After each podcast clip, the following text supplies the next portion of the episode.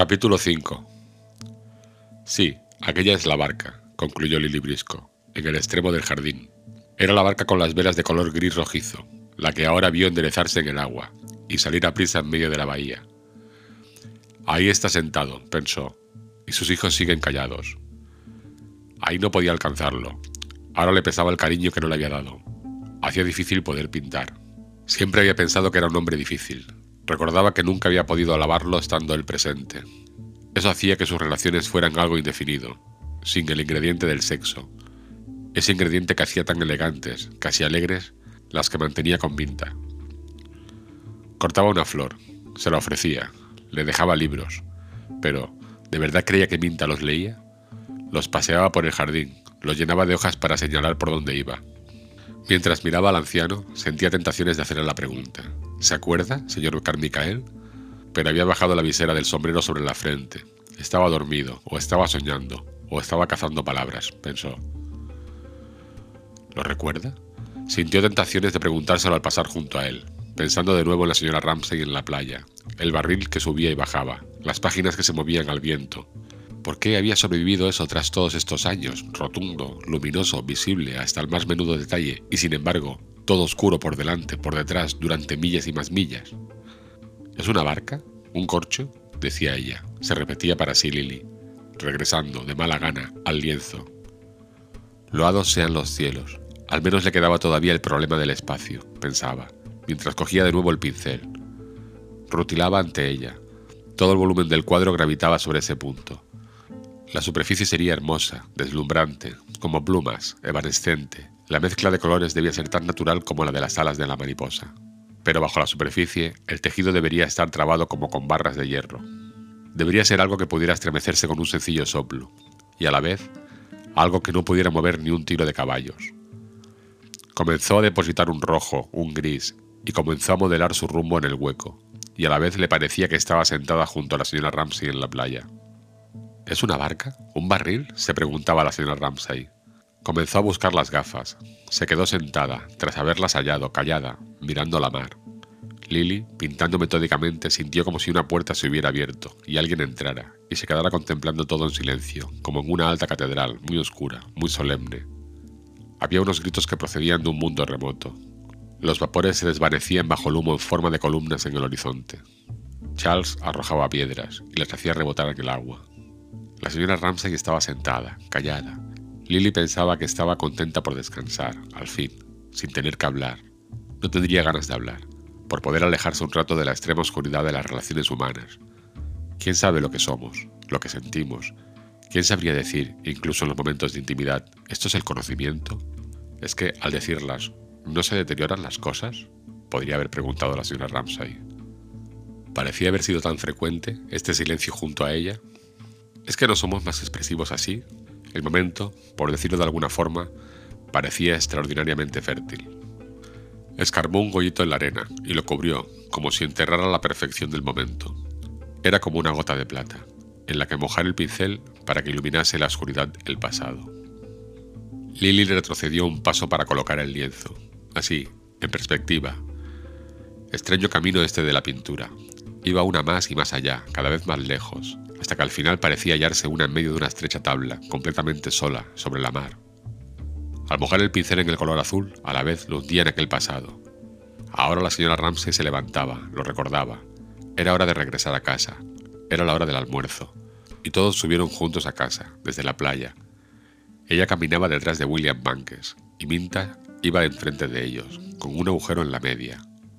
Cómo parecía disfrutar exhibiendo aquel agujerito sonrosado del talón, y cómo lo censuraba William Bankes, sin que, según sus recuerdos, hubiera dicho ni una palabra. Para él significaba eso la aniquilación de la feminidad. Era la suciedad, el desorden, que los criados no hicieran las camas hasta el mediodía, en fin, todo lo que detestaba. ¿Qué forma tenía de estremecerse y extender la mano como para protegerse de algún objeto desagradable? Eso es lo que hacía ahora, extender la mano. Minta caminaba delante, probablemente Paula esperaba, y ambos se dirigían al jardín. Los Riley, pensaba el librisco, mientras apretaba el tubo de color verde, atesoraba las impresiones de los Riley. Sus vidas se le aparecían como una serie de escenas, una en la escalera al atardecer. Paul ya había llegado. Se había acostado pronto. Minta se retrasaba.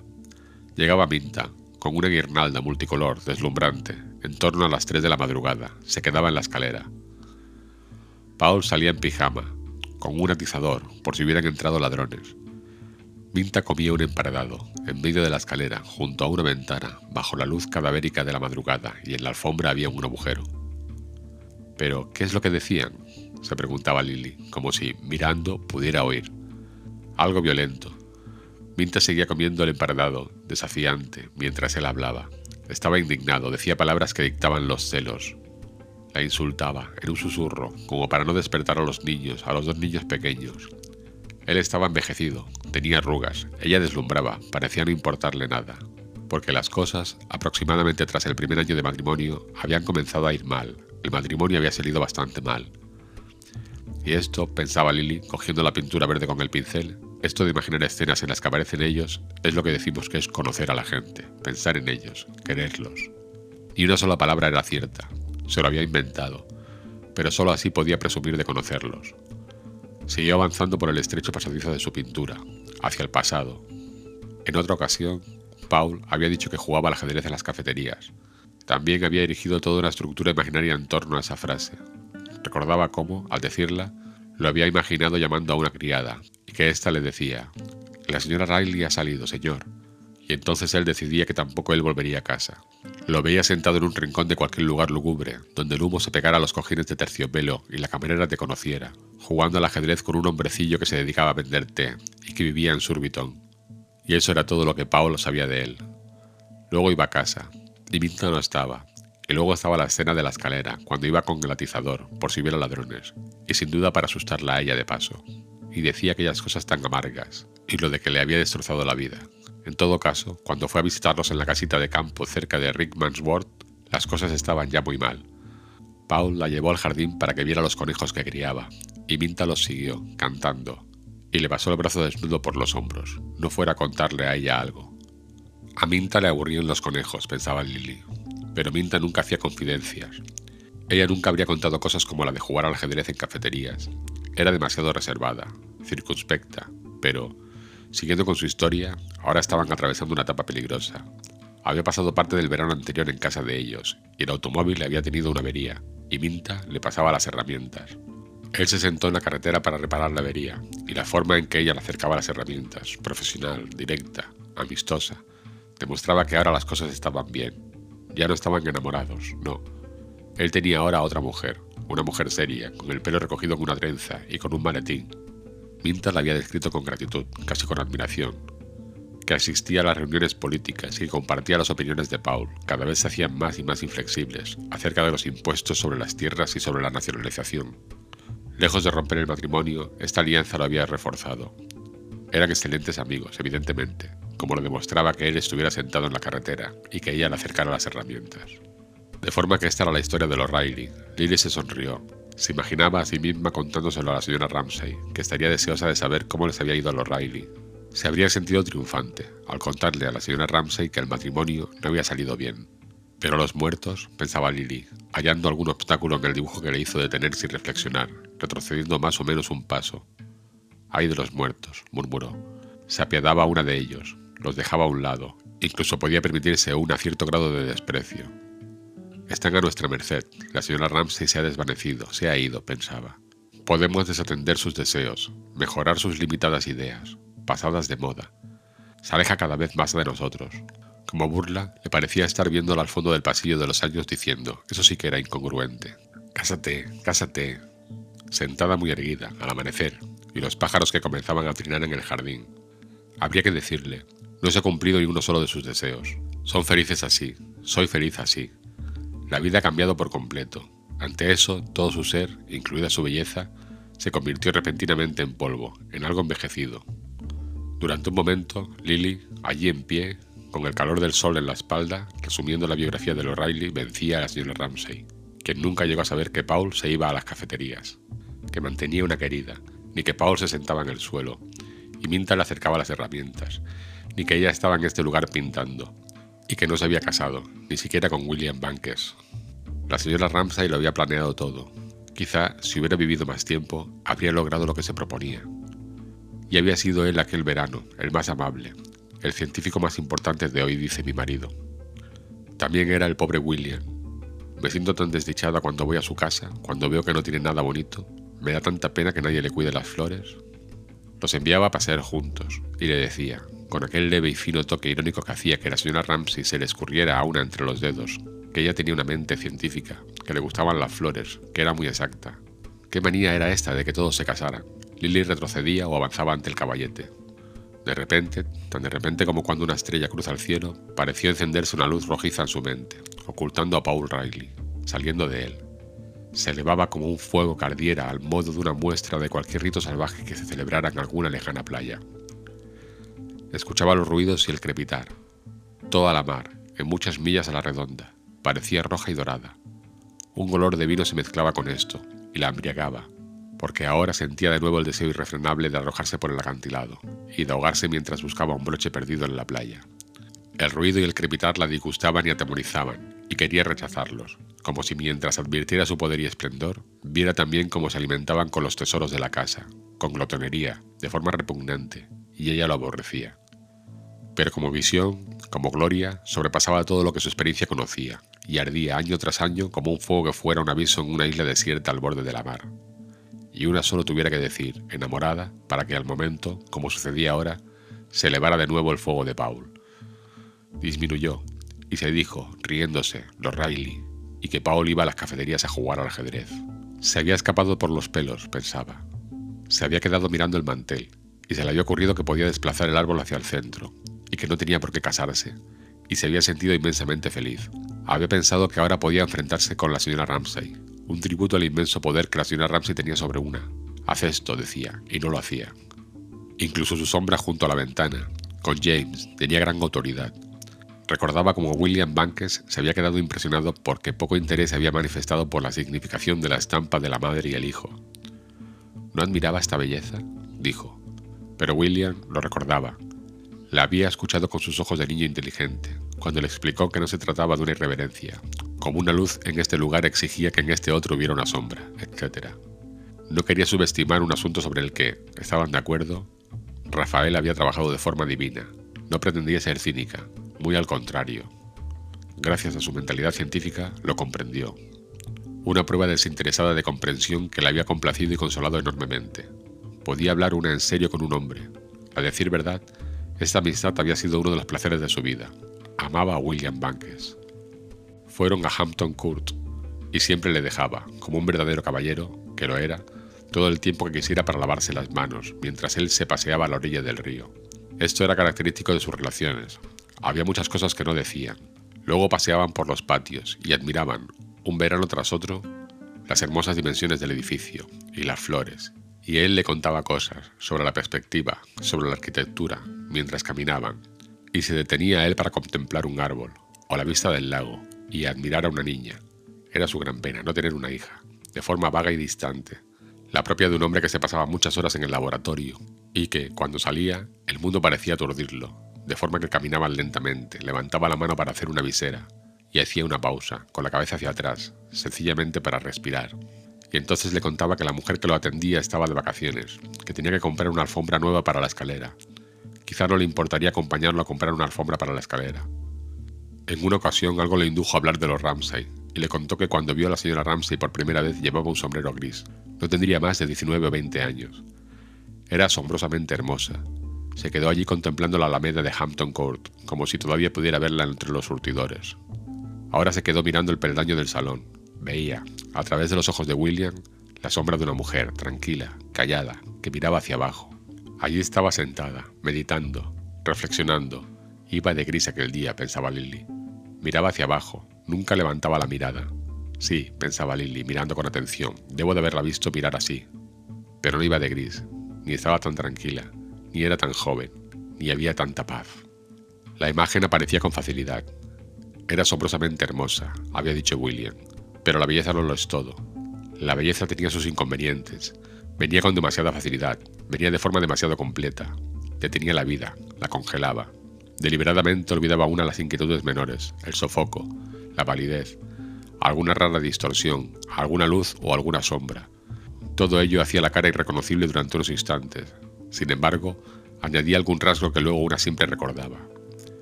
Era más sencillo disimular todo, sin prestar demasiada atención a los detalles, bajo el manto de la belleza. Pero, ¿qué aspecto tenía? se preguntaba Lily cuando se ponía el sombrerito de caza y cruzaba el jardín corriendo o reñía Kennedy, el jardinero. ¿Quién podría describirla? ¿Quién podría ayudarla?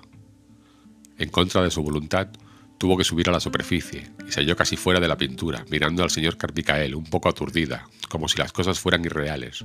Estaba en la silla con las manos cruzadas sobre la panza, no leyendo, ni durmiendo, sino tomando el sol como una criatura aita de existencia. El libro había caído sobre la hierba. Quería ir a donde él y gritarle, Señor Carmicael. Entonces él levantaría la mirada benévolo, con aquellos ojos verdes, distraídos y velados como por humo, pero solo se despierta alguien cuando se sabe qué decirle. Ella no quería decir algo, quería decir todo. Esas palabras de nada que rompen el pensamiento y lo desmiembran no dicen nada, sobre la vida, sobre la muerte, sobre la señora Ramsay. No, pensaba, no puede decirse nada a nadie. La urgencia del momento era la equivocación. Las palabras, atravesadas, se acercaban cimbrando y se quedaban siempre unas pulgadas por debajo del banco. Entonces tenía que dejarlo y volvía a olvidar la idea, y entonces una se volvía como todos los de edad madura, cauta, furtiva, poniendo ceño, siempre con miedos. Porque, ¿cómo pueden expresar las palabras las emociones del cuerpo? ¿Cómo expresar su vacío? Miraba hacia los escalones del salón. Parecían estar extraordinariamente vacíos. Era la sensación del cuerpo de una, no de la mente. Las sensaciones físicas que acompañaban el vacío de los peldaños se habían convertido de repente en algo muy desagradable. El querer y no tener volvía rígido el cuerpo, lo vaciaba, lo sometía a tensiones. Porque querer y no tener, querer, querer, como le partía el corazón. Ay, la señora Ramsay. Gritaba sin palabras aquella presencia que se sentaba junto a la barca, aquella abstracción que era ella, la mujer de gris, como si fuera a insultarla por haberse ido, tras haberse ido, regresara. Siempre le había parecido que esto de pensar en ella era algo sencillo. Fantasma, aire, nada, algo con lo que podías jugar fácilmente, sin problemas, a cualquier hora del día o de la noche. Eso es lo que había sido. Y de repente extendía la mano y te partía el corazón. De repente los vacíos peldaños del salón, el bordado del sillón en el interior, el cachorro que daba traspiés en la terraza, todas las ondas y rumores del jardín se convertían en curvas y arabescos que florecían en torno al centro de un vacío absoluto. ¿Qué significa esto? ¿Cómo lo explica? Eso quería preguntar, y de nuevo se volvió hacia el señor Carmicael, porque todo el mundo parecía haberse disuelto en esta hora del amanecer en un charco de pensamiento, en un profundo cuenco de la realidad, y casi podía una fantasear con la idea de que si el señor Carmichael hubiera hablado, una lagrimita habría desgarrado la superficie del charco, y luego algo subiría a la superficie. Aparecería una mano, destellaría la hoja de un cuchillo. Era un disparate, por supuesto. Le vino a la mente la curiosa idea de que, después de todo, quizá él sí que hubiera oído lo que ella no sabía decir, era un anciano misterioso, con sus hebras rubias en la barba, con su poesía, con sus rompecabezas, serenamente surcando un mundo que había satisfecho todos sus deseos. Ella pensaba que no tenía nada más que extender la mano hacia el jardín para asir cualquier cosa que necesitara. Miró el cuadro. Tal vez hubiera sido esta su respuesta. Como tú y yo y ella pasan y se desvanecen, nada permanece, todo cambia, pero no cambian las palabras ni la pintura. Seguro que lo colgarán en algún ático, pensaba. Lo enrollarán y lo guardarán tras algún sofá. No dejará de ser verdad, sin embargo, aunque la pintura sea esta. Podría una decir, incluso de este trazo, aunque acaso no del cuadro, lo que valía era el empeño, que permanecía para siempre. Iba a decir eso, o, como las palabras dichas le parecían incluso a ella misma demasiado pretenciosas, a insinuarlo, sin palabras, cuando al mirar el cuadro se quedó sorprendida al darse cuenta de que no lo veía. Tenía los ojos llenos de ese líquido caliente. No se le ocurrió pensar en las lágrimas al principio, que, sin perturbar la firmeza de sus labios, hacía que el aire fuera más denso. Se deslizaba por sus mejillas. No había perdido los nervios, claro que no, de ninguna forma. Entonces, lloraba por la señora Ramsey sin ser consciente de ninguna desdicha. Se dirigió una vez más al viejo señor Carmicael. ¿De qué se trataba? ¿Qué quería decir? ¿En que las cosas podían alargar una mano y asirla a una? ¿La hoja podía cortar? la mano asir. No había seguridad, no había forma de aprenderse de memoria los hábitos del mundo, no había guía ni refugio, sino que todo era milagro y saltar desde lo alto de una torre al vacío. Pudiera ser que, incluso para los ancianos, fuera esto la vida, sorprendente, inesperada, desconocida. Por un momento pensó en que si ambos, aquí, ahora, en este jardín, exigieran una explicación, que porque era tan breve, tan inexplicable, y lo dijeran con violencia, como hablarían dos seres humanos plenamente desarrollados a quienes no se pudiera ocultar nada, entonces la belleza aparecería al momento. El espacio se poblaría, los vacíos arabescos compondrían una forma concreta. Si gritaran con suficiente energía, la señora Ramsay regresaría. Señora Ramsay, dijo en voz alta. Señora Ramsay. Las lágrimas rodaban por su cara. Capítulo 6. El hijo de McAllister cogió uno de los peces y le cortó un cuadrado para cebar el anzuelo. Devolvió a la mar, aún vivo, el cuerpo mutilado. Capítulo 7. Señora Ramsay, gritaba Lily. Señora Ramsay. Pero no sucedía nada. El dolor crecía. Que la angustia la reduzca aún a este grado de imbecilidad, pensaba. En todo caso, el viejo no lo había oído. Seguía tranquilo, amable, y, si una quería verlo así, incluso sublime, alabados sean los cielos. Nadie había oído ese grito ignominioso. Detente, dolor, detente. Evidentemente no se había despedido del sentido común. Nadie la había visto avanzar por la tabla y arrojarse a las aguas de la aniquilación. Seguía siendo una mezquina solterona que sujetaba un pincel en medio del jardín. Lentamente el dolor de la cadencia y la ira amarga, que hubiera regresado cuando pensabas que nunca más volverías a sentirte triste por la señora Ramsay. ¿Le había echado de menos a la hora del desayuno entre tazas de café? Nada, cedían, y de su angustia quedaba, como antídoto, un consuelo que en sí mismo era balsámico. Y también, pero más misteriosamente, la sensación de que alguien por ahí, la señora Ramsay, aliviada por unos momentos del peso que el mundo había depositado sobre ella, intangible, se había quedado junto a ella, y después, porque era la señora Ramsay radiante de belleza, le había ceñido en la cabeza una corona de flores blancas. Lily apretó los tubos de pintura de nuevo. Se enfrentó con el problema del seto. Era extraño lo claramente que la veía, cruzando con su rapidez de costumbre por los prados, llenos de pliegues, púrpura y delicados, entre cuyas flores, jacintos o lirios, se desvanecía. Era algún truco de su ojo de pintora, porque unos días después de haberse enterado de su muerte, se la había imaginado así, con la corona en la cabeza, caminando en silencio junto a su compañero, una sombra en medio de los campos. La mirada, las frases, tenía su poder de consolación. Donde quiera que estuviera, pintando, aquí, en el campo o en Londres, se le aparecía esta imagen, y con los ojos entrecerrados buscaba algo en lo que fundar esta visión. Miraba hacia el vagón del ferrocarril, hacia el autobús. Cogía un rasgo de la cara o del hombro. Examinaba las ventanas de enfrente. Miraba hacia Piccadilly, punteado de farolas al anochecer. Todo había formado parte de los campos de la muerte. Pero siempre algo, una cara, una voz, un vendedor de periódicos gritando Standards, News, que brotaba como de la nada. La desdeñaba, la despertaba, exigía de ella y lo conseguía finalmente, un esfuerzo de atención, de forma que había que rehacer perpetuamente la visión.